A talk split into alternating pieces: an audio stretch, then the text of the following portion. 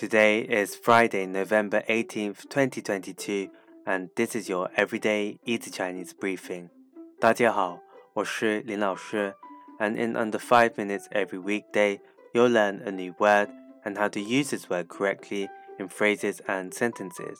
Today's word of the day is 止,止, which means to end. Let's practice by making different words, phrases, and sentences with 止.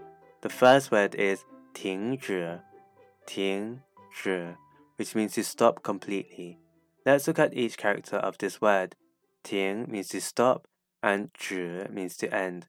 A way of using it in a sentence is 停止抵抗,停止抵抗, stop resisting.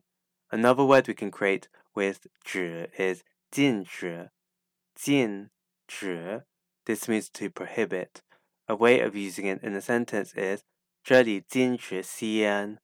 这里禁止吸烟。Smoking is prohibited here. Finally, we can create the word 防止,防止, which means to prevent. A way of using it in a sentence is 怎么防止这种疾病蔓延呢？怎么防止这种疾病蔓延 ？na, how can the spreading of this type of disease be prevented? Today we looked at the word 止, which means to end, and we created other words using it. These are 停止 to end, 禁止 to prohibit, and 防止 to prevent.